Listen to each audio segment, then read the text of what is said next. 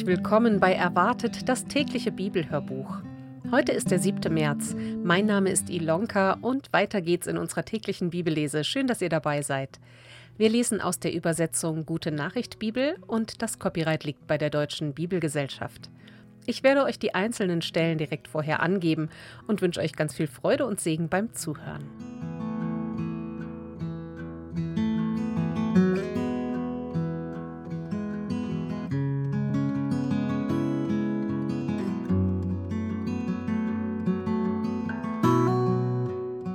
Aus dem vierten Buch Mose lesen wir die Kapitel 8 und 9. Anweisungen für das Aufsetzen der Lichter. Der Herr sagte zu Mose: Sage Aaron, dass er die sieben Lichtschalen so auf den Leuchter setzt, dass ihr Docht nach vorne zeigt. Aaron verfuhr nach dieser Anweisung. Der Leuchter bestand aus reinem Gold und war mit allen Teilen aus einem Stück gearbeitet, genau nach dem Modell, das Mose vom Herrn auf dem Berg gezeigt bekam. Weihe und Einsetzung der Leviten. Der Herr sagte zu Mose: Sondere die Leviten aus den übrigen Israeliten aus. Sie müssen für den Dienst an meinem Heiligtum rein sein. Deshalb besprenge sie mit Reinigungswasser und sorge dafür, dass sie alle ihre Haare an ihrem Leib abrasieren und ihre Kleider waschen. Dann sollen sie als Brandopfer einen Stier nehmen und dazu als Speiseopfer Weizenmehl, das mit Olivenöl vermengt ist. Du selbst nimmst einen zweiten Stier für das Sühneopfer. Darauf bringst du die Leviten zum heiligen Zelt und versammelst dort die ganze Gemeinde Israel. Du stellst die Leviten vor den Herrn und die Israeliten legen ihre Hände auf sie. Aaron soll sie mir symbolisch übereignen als eine Opfergabe der Israeliten, denn sie sollen an meinem Heiligtum Dienst tun. Die Leviten legen ihre Hände auf die Köpfe der beiden Stiere, und Aaron opfert mir den einen als ihr Sühneopfer, den anderen als ihr Brandopfer. Auf diese Weise wird jede Verfehlung der Leviten mir gegenüber ins Reine gebracht. Dann stellst du die Leviten vor Aaron und seine Söhne um sie mir symbolisch zu übereignen. Auf diese Weise werden sie aus den übrigen Israeliten ausgesondert und zu meinem Eigentum gemacht. Danach dürfen die Leviten in das heilige Zelt gehen und dort Dienst tun. Sie sind mein besonderes Eigentum. Ich erhebe Anspruch auf sie anstelle der erstgeborenen Söhne aller übrigen Israeliten. Denn mir gehört in Israel alles, was zuerst aus dem Mutterschoß kommt, bei Tier und Mensch. Ich habe es mir vorbehalten, als ich alle Erstgeborenen der Ägypter tötete. Nun aber habe ich anstelle der Erstgeborenen Israels die Leviten angenommen. Ich habe sie zu meinem Eigentum erklärt und sie Aaron und seinen Söhnen gegeben.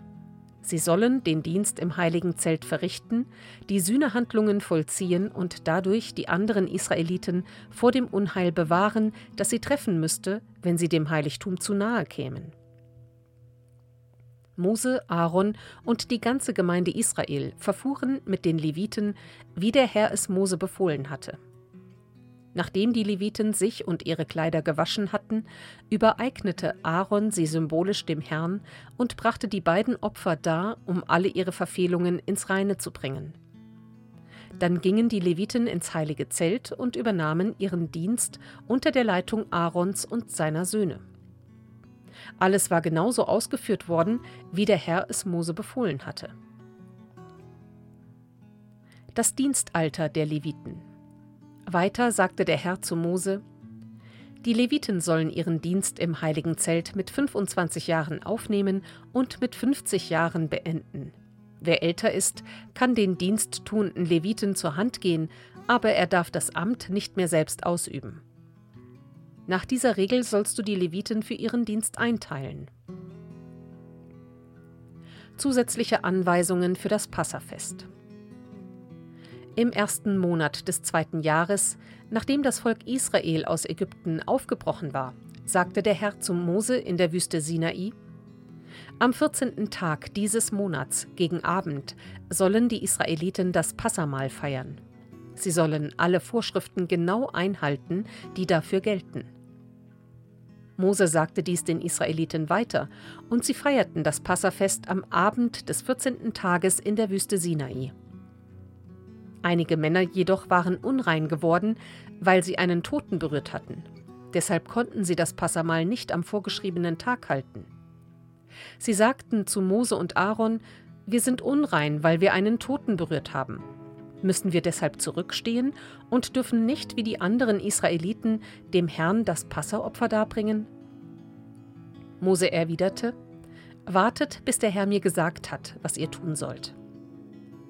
Der Herr aber gab Mose für die Israeliten die Anweisung, alle, die sich an einem Toten verunreinigt haben oder gerade auf einer Reise sind und trotzdem das Passafest feiern wollen, können es einen Monat später tun, ebenfalls am Abend des 14. Tages.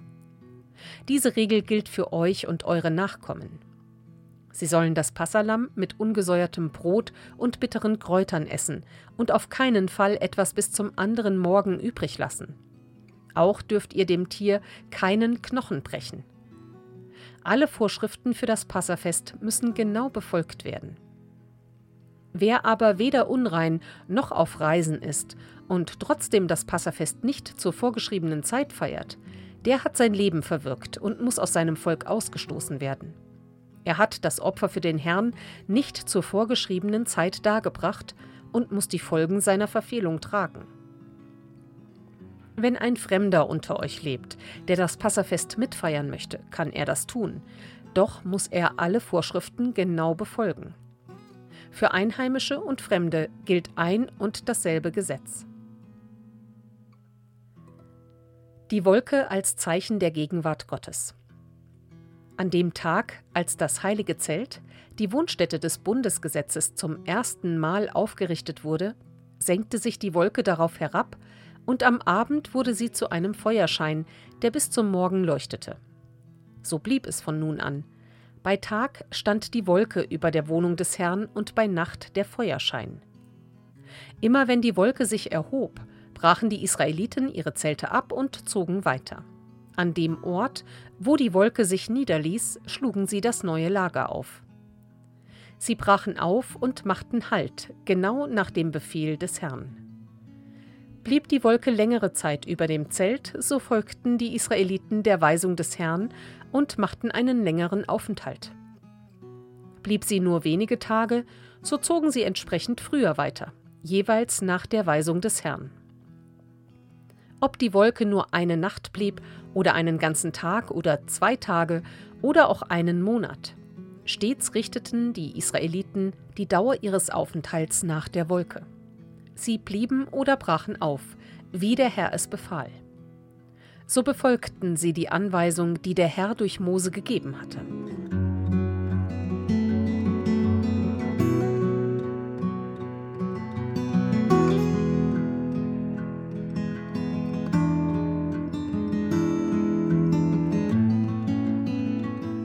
Aus dem Matthäusevangelium lesen wir aus Kapitel 21 die Verse 1 bis 27. Jesus zieht in Jerusalem ein. Kurz vor Jerusalem kamen sie zu der Ortschaft Bethphage am Ölberg. Dort schickte Jesus zwei Jünger fort mit dem Auftrag: Geht in das Dorf da drüben. Gleich am Ortseingang findet ihr eine Eselin und ihr Junges angebunden. Bindet beide los und bringt sie zu mir. Und wenn jemand etwas sagt, dann antwortet: Der Herr braucht sie. Dann wird man sie euch sofort geben. Damit sollte in Erfüllung gehen, was der Prophet angekündigt hatte. Sagt der Zionstadt, Dein König kommt jetzt zu dir. Er verzichtet auf Gewalt. Er reitet auf einem Esel und auf einem Eselsfohlen, dem Jungen eines Lasttiers.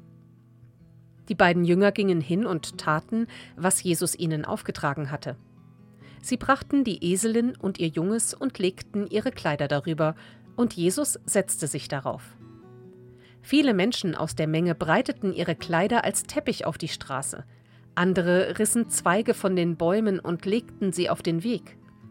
Die Menschenmenge, die Jesus vorauslief und ihm folgte, rief immer wieder Gepriesen sei der Sohn Davids, heil dem, der im Auftrag des Herrn kommt. Gepriesen sei Gott in der Höhe. Als Jesus in Jerusalem einzog, geriet alles in helle Aufregung. Wer ist dieser Mann? fragten die Leute in der Stadt. Die Menge, die Jesus begleitete, rief, Das ist der Prophet Jesus aus Nazareth in Galiläa. Jesus im Tempel. Jesus ging in den Tempel und trieb alle Händler und Käufer hinaus. Er stieß die Tische der Geldwechsler und die Stände der Taubenverkäufer um und sagte zu ihnen In den heiligen Schriften steht, dass Gott erklärt hat, mein Tempel soll eine Stätte sein, an der die Menschen zu mir beten können. Ihr aber macht eine Räuberhöhle daraus. Dann kamen dort im Tempel Blinde und Gelähmte zu ihm, und er heilte sie. Die führenden Priester und die Gesetzeslehrer sahen die Wunder, die Jesus tat, und sie hörten, wie die Kinder im Tempel laut riefen, Gepriesen sei der Sohn Davids. Da wurden sie wütend und fragten Jesus, Hörst du, was die da rufen? Jesus sagte zu ihnen, Gewiss, habt ihr denn nie gelesen, was in den heiligen Schriften steht? Du, Gott, sorgst dafür, dass die Unmündigen und die kleinen Kinder dich preisen. Damit ließ er sie stehen, ging aus der Stadt hinaus und übernachtete in Bethanien. Der Feigenbaum, Vorzeichen des Gerichts über Israel, Aufruf zum Vertrauen. Früh am nächsten Morgen kehrte Jesus nach Jerusalem zurück. Unterwegs bekam er Hunger. Als er einen Feigenbaum am Straßenrand sah, ging er hin, aber er fand nichts als Blätter daran. Da sagte er zu dem Baum, Du sollst niemals mehr Frucht tragen. Und sofort verdorrte der Baum. Voller Staunen sahen es die Jünger und fragten, wie konnte der Baum so plötzlich verdorren? Jesus antwortete ihnen, Ich versichere euch, wenn ihr Vertrauen zu Gott habt und nicht zweifelt, könnt ihr nicht nur tun, was ich mit diesem Feigenbaum getan habe. Ihr könnt dann sogar zu diesem Berg sagen, Auf, stürze dich ins Meer, und es wird geschehen. Wenn ihr nur Vertrauen habt, werdet ihr alles bekommen, worum ihr Gott bittet. Woher hat Jesus die Vollmacht? Jesus ging wieder in den Tempel. Während er dort die Menschen lehrte, traten die führenden Priester und die Ältesten des Volkes an ihn heran und fragten, Woher nimmst du das Recht, hier so aufzutreten? Wer hat dir die Vollmacht dazu gegeben? Jesus antwortete, auch ich will euch eine Frage stellen. Wenn ihr sie mir beantwortet, werde ich euch sagen, mit welchem Recht ich so handle. Sagt mir, woher hatte der Täufer Johannes den Auftrag zu taufen? Von Gott oder von Menschen? Sie überlegten, wenn wir sagen von Gott, wird er uns fragen, warum habt ihr dann Johannes nicht geglaubt? Wenn wir aber sagen von Menschen, dann haben wir die Menge gegen uns, weil alle überzeugt sind, dass Johannes ein Prophet war. So sagten sie zu Jesus, wir wissen es nicht.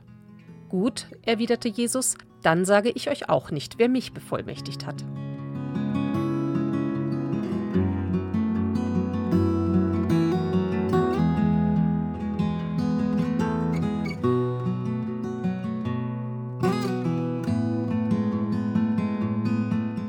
Psalm 50 Was Gott von seinem Volk erwartet. Ein Lied Asafs, Gott der Herr spricht, der Große und Mächtige. Sein Ruf schallt über die ganze Erde, von dort, wo die Sonne aufgeht, bis dorthin, wo sie versinkt. Auf dem Zion, dem schönsten aller Berge, zeigt sich Gott in strahlendem Glanz. Unser Gott kommt, er schweigt nicht länger. Vor ihm her läuft vernichtendes Feuer, um ihn stürmt und wütet das Wetter. Himmel und Erde ruft er als Zeugen auf, denn er will sein Volk zur Rechenschaft ziehen. Holt mir die meinen zusammen, sagt er. Sie haben einen Bund mit mir geschlossen und sich verpflichtet, mir zu gehorchen. Mit einem Opfer haben sie den Bund besiegelt. Der Himmel kann es bezeugen. Gott ist im Recht, wenn er nun Rechenschaft von ihnen fordert. Höre mein Volk, ich habe mit dir zu reden. Israel, ich klage dich an, ich selbst, dein Gott. Du bringst mir viele Opfergaben, daran habe ich nichts auszusetzen. Brandopfer bringst du mir zu jeder Zeit. Aber ich nehme deine Opfer nicht an. Ich brauche ihn nicht, den Stier aus deinem Stall, auch nicht den Bock aus deinem Pferch. Alle Tiere des Waldes gehören mir, das Wild auf tausenden von Bergen ist mein Eigentum. Auch die Vögel dort gehören mir und alle kleinen Tiere auf dem freien Feld. Selbst wenn ich Hunger hätte, würde ich von dir nichts fordern, denn mir gehört die ganze Erde und alles, was darauf lebt. Meinst du, ich esse das Fleisch von Rindern oder trinke das Blut von Böcken? Nicht Opfer will ich von dir, sondern Dank. Löse deine Versprechen ein, die du mir in Bedrängnis gegeben hast, mir, dem Höchsten, deinem Gott. Bist du in Not, so rufe mich zu Hilfe, ich werde dir helfen, und du wirst mich preisen. Zu dem Ungehorsamen aber sagt Gott, was sprichst du ständig von meinen Geboten und berufst dich auf meinen Bund? Du lässt dir ja nichts von mir sagen. Jede Mahnung schlägst du in den Wind. Mit Dieben freundest du dich an. Bei Ehebrechern fühlst du dich zu Hause. Dein Mund fließt über von Lästerreden, deine Zunge knüpft lauter Lügengewebe. Du ziehst über deine Mitmenschen her, sogar den eigenen Bruder verleumdest du. Und ich sollte schweigen zu all diesem Unrecht? Hältst du mich etwa für deinesgleichen? Ich verlange Rechenschaft von dir. Ich halte dir jede Schändlichkeit vor Augen. Ihr alle, die ihr mich vergessen habt, hört, was ich sage, nehmt es zu Herzen. Sonst schlage ich zu und es gibt keine Rettung. Dank ist die Opfergabe, an der ich Freude habe. Und wer auf meinen Wegen geht, erfährt meine Hilfe.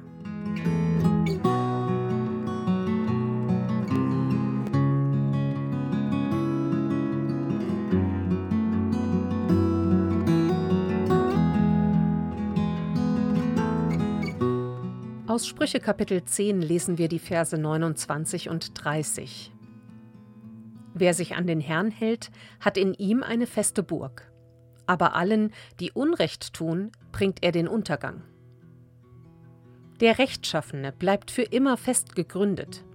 Für die Unheilstifter ist kein Platz im Land.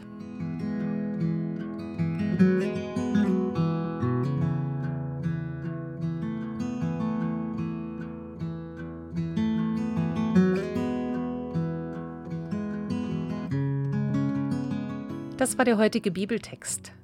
Die Losung steht in 1. Könige 8, Vers 57. Der Herr, unser Gott, verlasse uns nicht und ziehe die Hand nicht ab von uns. Und aus 2. Thessalonicher 3, Vers 5. Der Herr richte eure Herzen aus auf die Liebe Gottes und auf das Warten auf Christus. Und damit wünsche ich euch heute einen ganz gesegneten Dienstag und wir freuen uns, wenn ihr auch morgen wieder dabei seid, wenn wir weiterlesen. Bis dann. Tschüss.